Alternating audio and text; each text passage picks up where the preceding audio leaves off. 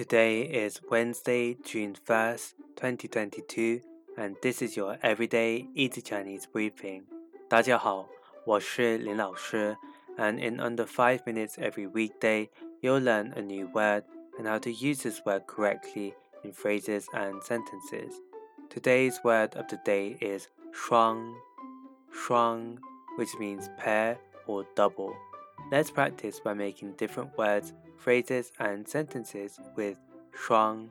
The first word is shuang bao tai, shuang bao tai, which means twins.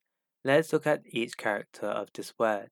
Shuang means double, bao means cell, and tai means fetus. A way of using it in a sentence is 我们是双胞胎。我们是 双胞胎. We are twins. Another word we can create with 双 is 双人床.双人床. This is a noun that means double bed. Let's again look at each character of this word. 双 means double, 人 means person, and 床 means bed. When booking at a hotel, they may ask you 你们喜欢一对单人床还是一张双人床？ 你们喜欢一对单人床还是一张双人床？Would you like twin beds or one double bed? Finally, we can create the word 双方,双方, which means both sides. A way of using it in a sentence is 我要听听双方的意见。